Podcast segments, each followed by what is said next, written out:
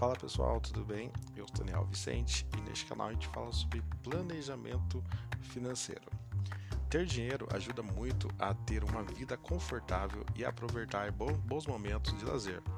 É certo, porém, que usar o dinheiro de forma descomplicada ou descontrolada, sem planejamento, pode levar a problemas de endividamento e perca de qualidade de vida.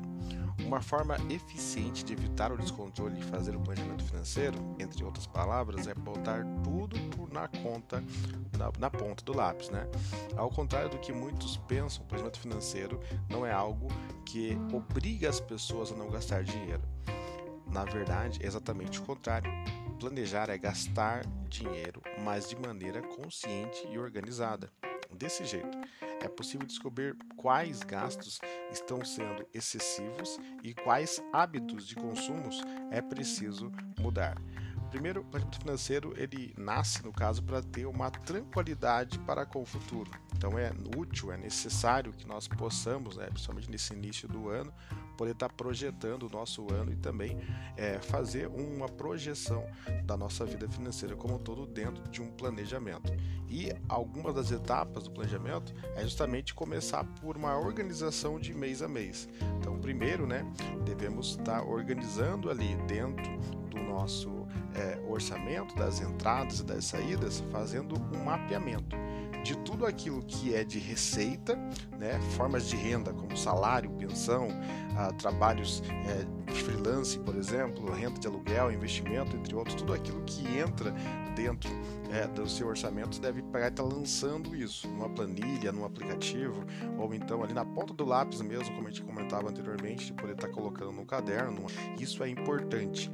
E depois você vai estar tá projetando também, colocando os gastos, né? Os gastos já previsíveis que você tem perante é, todo o mês, né? A questão de a organização da casa, como alimentação, transporte, o gasto com saúde, com educação, com lazer, você consegue previsionar, né? Colocar no calendário algumas desses lançamentos e através desse lançamento você consegue já ter um vislumbre daquilo que vai estar tá entrando como daquilo que vai estar saindo. Esse é um dos pontos.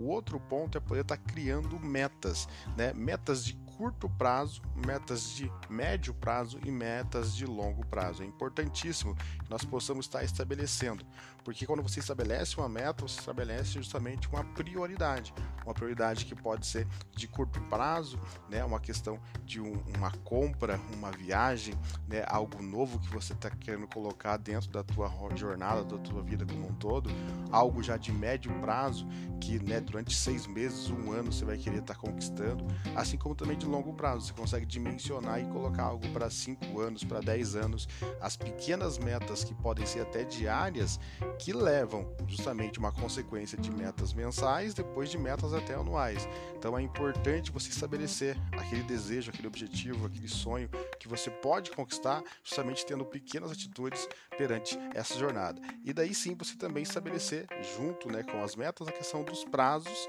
e também nos prazos você já coloca a dimensão, porque daí você cumprindo os prazos menores, você acaba tendo né, facilidade de alcançar os prazos maiores e as metas maiores.